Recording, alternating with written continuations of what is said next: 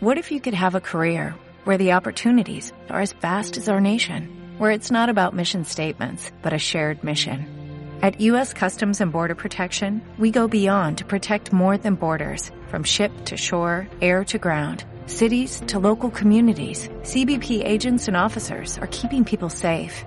Join U.S. Customs and Border Protection and go beyond for something far greater than yourself. Learn more at cbp.gov/careers.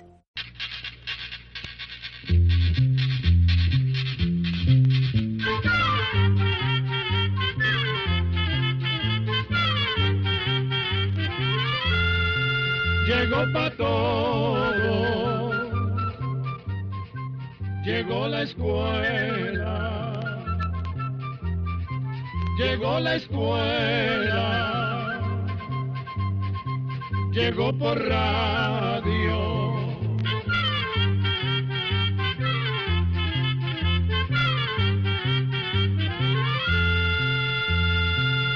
Oigamos la respuesta. Es el programa que les trae a ustedes el Instituto Centroamericano de Extensión de la Cultura, ICQ. Hola amigos, ¿cómo están ustedes? Es un placer encontrarnos en esta nueva emisión de Oigamos la Respuesta que usted escucha a través de este medio de comunicación. Vamos a iniciarlo con la pregunta que nos hace la señora Teodora Ortiz Serrano, quien nos escribe desde Pérez Celedón, en Costa Rica, para preguntarnos. Quiero saber sobre la moringa, si se da en Costa Rica y si es cierto que no posee las mismas propiedades que en otros países porque no se desarrolla igual. ¿Cuánto tardan en dar fruto las plantas y cómo se cosechan? Escuchemos la respuesta. Resulta, doña Teodora, que la moringa sí se da en Costa Rica. Este árbol, que también se conoce como marango, es nativo de Asia. Sin embargo, actualmente se encuentra en muchos países del mundo. A Centroamérica se trajo por allá de los años 1920 para sembrarlo como árbol ornamental y para usarlo en cercas vivas. En nuestros países el árbol de moringa se da muy bien, aunque es poco conocido por la gente. Este árbol de moringa crece desde el nivel del mar hasta los 1800 metros de altura. Prefiere los climas cálidos y secos. Necesita bastante sol y buen drenaje para que las raíces no se pudran. Desde hace algún tiempo, la moringa se ha puesto muy de moda y en algunos lugares, o muchos de estos lugares donde se consiguen remedios naturales, venden pastillas o cápsulas hechas con hojas de moringa. Las hojas de moringa son muy alimenticias. Vamos a contarle que hay varias especies de moringa. La que por lo general se recomienda es la que los científicos llaman moringa oleifera porque es la que ha sido más estudiada. Sabemos que algunas personas en Costa Rica la cultivan y se puede decir que tiene prácticamente las mismas propiedades que la moringa oleifera que crece en Asia. Las hojas de este árbol se consideran un excelente alimento porque contienen una gran cantidad de proteínas, vitaminas y minerales. Se dice que difícilmente hay un alimento que sea tan completo como la moringa, pero además contiene otros compuestos que ayudan a prevenir enfermedades, de ahí que a la moringa se le atribuyan propiedades medicinales. En algunos países se están haciendo esfuerzos para que la gente siembre moringa, sobre todo en lugares donde se presentan sequías muy marcadas. Porque en esos lugares las hojas de moringa resultan una verdadera bendición. Porque como el árbol resiste muy bien la sequía, se mantiene siempre verde y sus hojas pueden aprovecharse durante la estación seca para reforzar la dieta de personas y animales cuando otros alimentos escasean. Las personas pueden consumir las hojas tiernas de la moringa crudas en ensaladas o pueden comerlas zancochadas junto con otros alimentos. Pueden prepararse, por ejemplo, sofritas con huevo, tomate y cebolla. También pueden agregarse a las sopas y a los guisos. O pueden revolverse con la masa para que las tortillas resulten más alimenticias. Las hojas de moringa también se pueden secar para guardarlas y aprovecharlas después. Sabemos que en algunos lugares las personas también se comen los frutos o vainas tiernas, las semillas y hasta las raíces de este árbol. A las vacas, caballos, cerdos, cabras y ovejas se les puede dar moringa como forraje. Para terminar, vamos a decirle que el árbol de moringa crece muy rápido y por lo general empieza a cosechar entre los seis y ocho meses de sembrado. Puede sembrarse tanto por semilla como por estaca. El árbol puede llegar a crecer hasta 15 metros de altura, pero generalmente se poda o se capa para que no crezca mucho. Para eso se corta la punta del tallo principal. De esta manera el árbol echa ramas por los lados y así resulta más fácil arrancarle las hojas. Quisiera hacer esas lágrimas que ruedan por tus hermosas mejillas hasta llegar a tus labios, mi amor, mi amor. Yo quisiera hacer camino para que me caminara. Yo quisiera que por siempre, tan solo en mí, tú pensaras.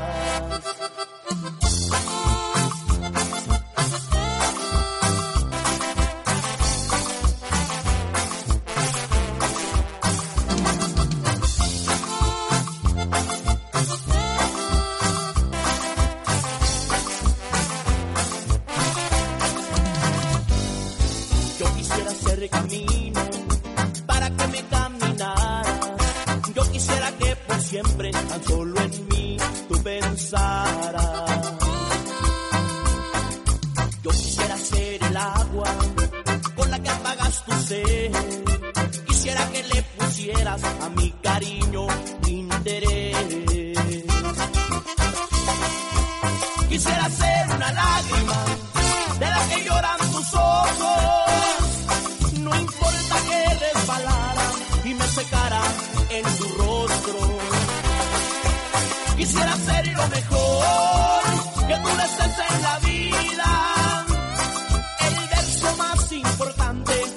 canción preferida.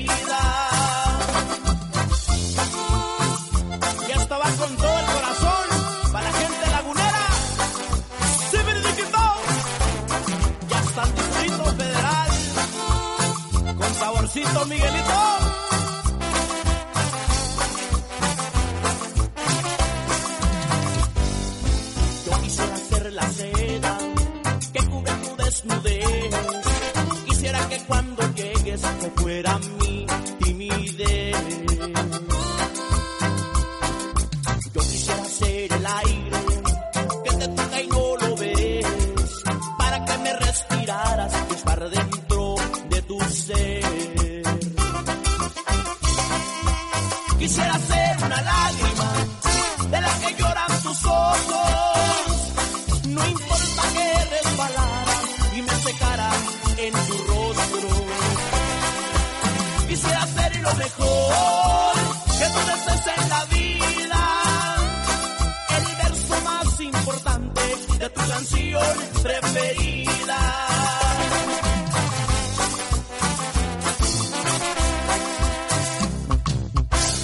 Nosotros es un privilegio compartir con usted el programa Oigamos la Respuesta gracias a la cortesía de este medio de comunicación.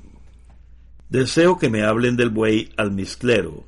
Esa es la petición que nos hace el señor Carlos Enrique Núñez Granados, quien nos llamó por teléfono desde Buenos Aires de Punta Arenas, en Costa Rica. Oigamos la respuesta. El buey almizclero es un curioso animal que vive en regiones cercanas al Polo Norte. Estos animales han habitado estos lugares durante miles de años. Pertenecen a la familia de los bóvidos, familia de la que forman parte animales como los toros, bisontes, antílopes, ovejas y cabras.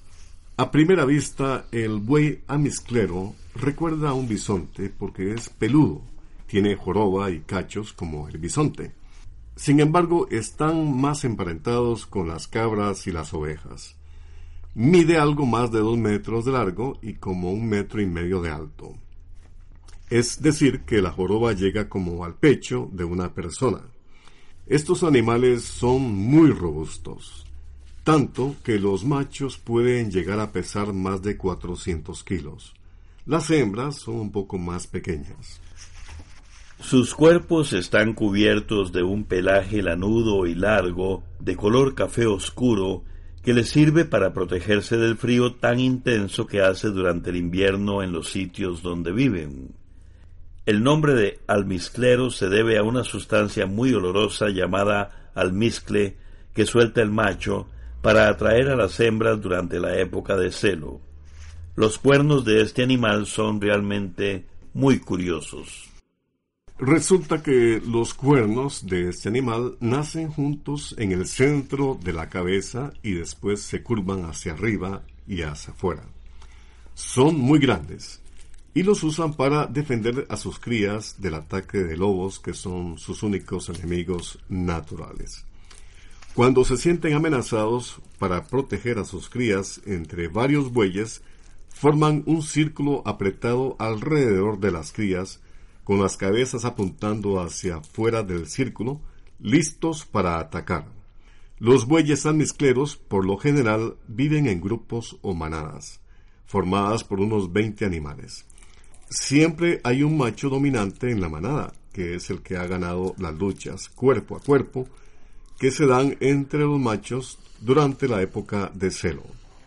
La hembra dominante es la que está en mejores condiciones para tener crías y alimentarlas, lo que tiene que ver con la edad y el tamaño. Las hembras, por lo general, empiezan a tener crías alrededor de los tres años y los machos hasta los cinco o seis años, que es cuando alcanzan la madurez sexual. Por lo general, la hembra tiene una sola cría que alimenta con su leche durante el primer año de vida. Desde tiempos muy remotos, estos animales han sido cazados para aprovechar su carne, su piel y sus cuernos. Actualmente, en muchas regiones se encuentran protegidos, pero aún así, siempre hay personas que los cazan.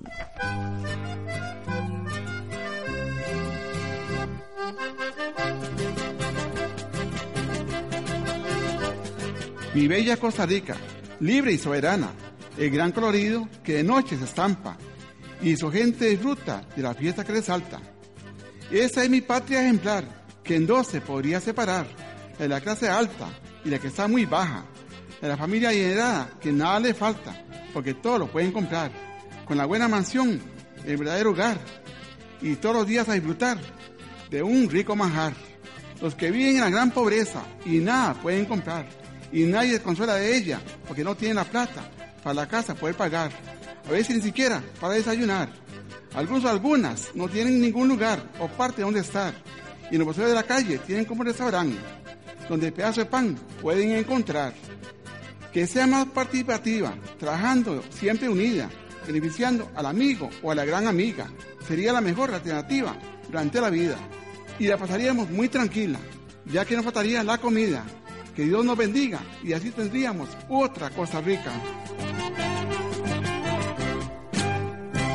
Continuando con la presentación del programa Oigamos la Respuesta, vamos a transmitirle la consulta del amigo oyente José Eduardo Gutiérrez Cruz. Nos ha llamado por teléfono desde Chalatenango, El Salvador, y nos pregunta, ¿todos los planetas tienen sol al igual que la Tierra? Escuchemos la respuesta. Efectivamente, todos los planetas tienen un sol. Los planetas son astros que no tienen luz propia y que se mantienen dando vueltas alrededor de una estrella o sol. Hasta ahora, los planetas más estudiados son los que giran alrededor de nuestro Sol. Estos planetas son Mercurio, Venus, la Tierra, Marte, Júpiter, Saturno, Urano y Neptuno. Estos planetas forman nuestro sistema solar. Estos planetas se conocen como planetas extrasolares. Descubrirlos no ha sido fácil. En primer término, porque se encuentran muy, pero muy lejos. En segundo lugar, porque no tienen luz propia y por eso cuesta mucho descubrirlos. Pero aún así, los científicos ya han descubierto miles de planetas extrasolares. Ahora bien, quizás el interés más grande de los científicos es descubrir planetas que tengan las condiciones necesarias para que haya vida parecida a la que hay en la Tierra. Es decir, planetas que, entre otras cosas, no sean ni muy fríos ni muy calientes, y que tengan oxígeno y agua que son indispensables para la vida.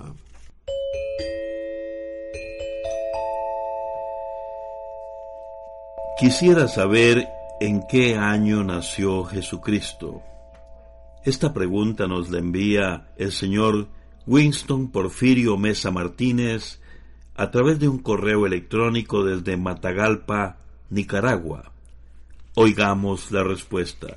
La Biblia no dice en qué año nació Jesucristo. En aquellos tiempos, los diferentes pueblos tenían varias maneras de contar los años, por lo que existían distintas clases de almanaques o calendarios. En aquellos tiempos, la región donde Jesucristo nació estaba gobernada por los romanos, que tenían su propio calendario. Los historiadores romanos apuntaban las fechas de los acontecimientos que eran importantes para ellos. Pero, ¿quién iba a apuntar el día o el año en que nació aquel pobre niño en un establo de Belén? ¿Quién se iba a imaginar que aquel niño cambiaría la historia de la humanidad? Ahora bien, los historiadores romanos apuntaron que el rey Herodes murió en el año 750, poco después de un eclipse de luna, y se sabe que Jesús nació en tiempos del rey Herodes, porque así lo dice la Biblia. Pero la Biblia no dice en qué año nació, ni tampoco menciona la fecha exacta en que tuvo lugar el censo que obligó a San José a viajar junto con la Virgen María para inscribirse en el pueblito de Belén. Ya habían pasado más de 500 años del nacimiento de Jesús cuando el Papa le encargó a un monje llamado Dionisio el Pequeño que averiguara en qué año había nacido Jesucristo. Con los pocos libros de historia que había en aquel entonces y con los pocos datos que pudo conseguir, Dionisio calculó que Jesús había nacido en el año 754 del calendario romano. El Papa dispuso entonces que el año 754 se llamaría el año 1, porque ese año había llegado Dios como hombre a la tierra. Y como ya habían pasado 525 años de aquel feliz suceso, el Papa dijo, Hoy corre el año 525.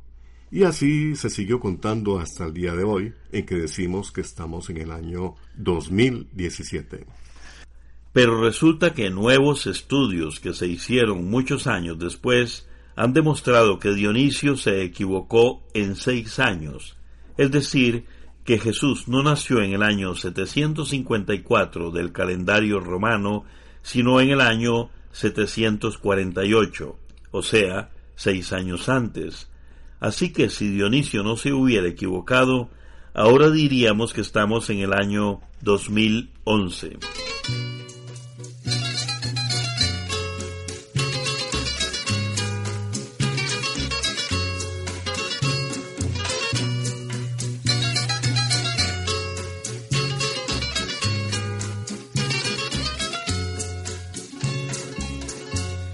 Necesito saber cuál fue tu indecisión, porque has cambiado tanto con mi sincero amor. Yo quiero que de frente me digas la verdad y que sinceramente me des tu explicación. No quiero que me engañes, hablemos de una vez, mejor no vacilemos, que bien para los dos. Comprende que es pecado jugar con el amor, porque esa es una deuda que no perdona Dios. No es necesario decir tanta mentira, es un delito que no debes callar. Si no me quieres, sigamos como amigos yo soy sincero y te sabré perdonar. Si no me quieres, sigamos como amigos. Yo soy sincero y te sabré perdonar.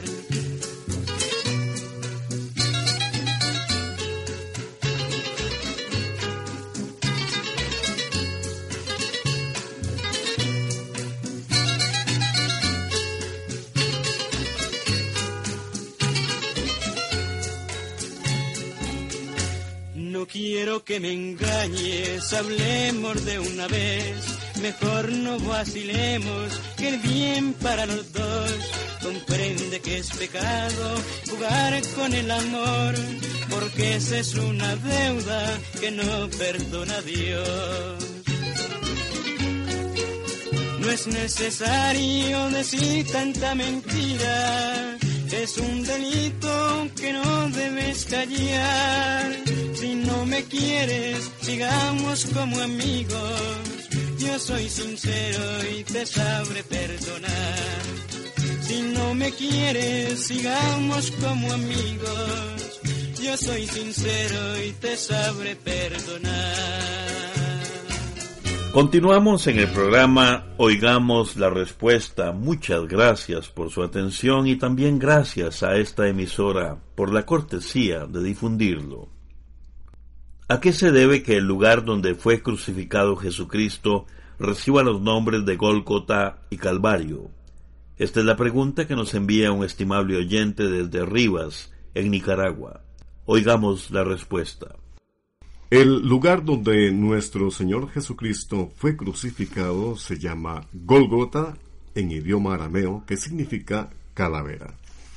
El arameo era la lengua que hablaba en aquel tiempo el pueblo judío.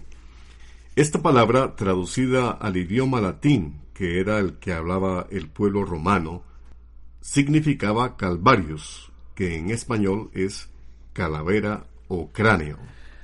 De ahí viene la palabra Calvario. Se le daba ese nombre porque era una loma pequeña y pelada que tenía una forma que recordaba una calavera o un cráneo. Además, en ese lugar se realizaban ejecuciones. Por eso algunas personas interpretan que el nombre de calavera venía de los cráneos que ahí se encontraban. Por esto, a este lugar también se le llamaba Cerro de la Calavera.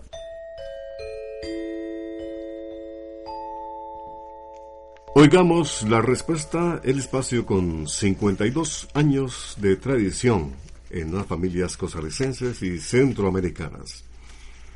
La siguiente consulta es del señor Elio García, que nos envía un correo electrónico desde Nicaragua. Don Elio nos pregunta, ¿por qué el billete de un dólar tiene unos signos como unas pirámides? Un ojo en medio y otro signo que es un águila. Me gustaría saber qué significado tienen estos signos. Escuchemos la respuesta.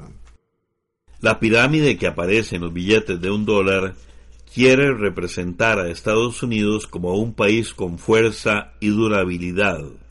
La pirámide aparece incompleta para simbolizar que los Estados Unidos es un país que se encuentra en constante crecimiento y desarrollo.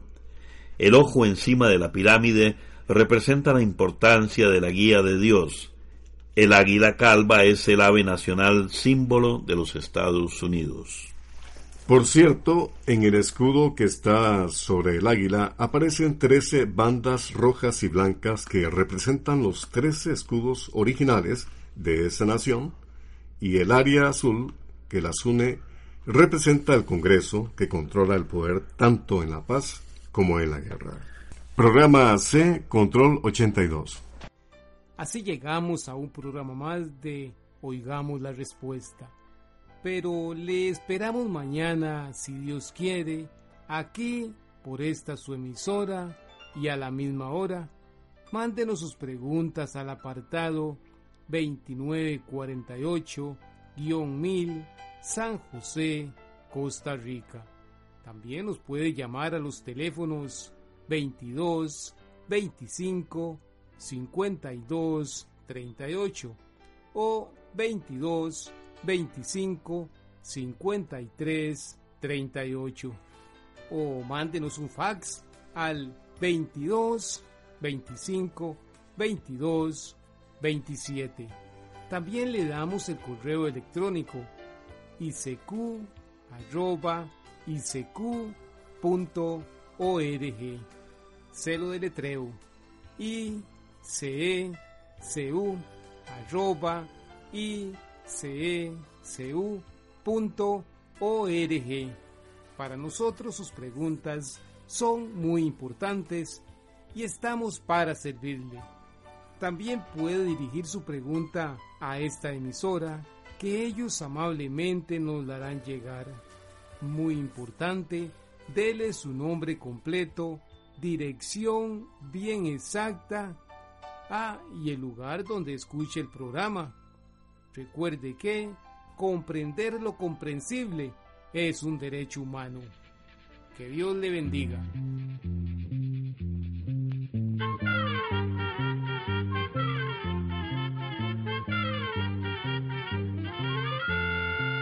Llegó el momento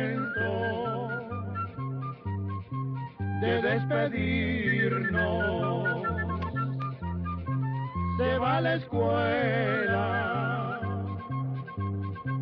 se va cantando